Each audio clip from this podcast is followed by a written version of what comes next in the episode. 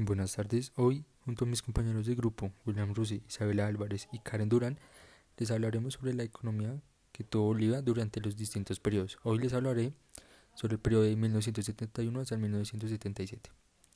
El gobierno de Hugo Banzer se inició con el golpe de Estado que se realizó el presidente Juan José Torres. Durante el gobierno bancerista, la economía tuvo un gran auge por los altos precios del estaño en el mercado a nivel mundial. Durante el periodo de 1971 hasta el 1977, durante la dictadura de Hugo Banzer, la economía creció a una tasa promedio de 5,6% anual y el PIB per cápita a 3,2%. Esto mostró un comportamiento positivo donde se recuperó el crecimiento de años anteriores por un elevado endeudamiento externo y por los precios de los productos de exportación. Bolivia alcanzó su máxima capacidad exportadora de líquidos en 1975. Luego comenzó a disminuir hasta cubrir el mercado interno pero luego mejoró con los descubrimientos de reservas de gas natural.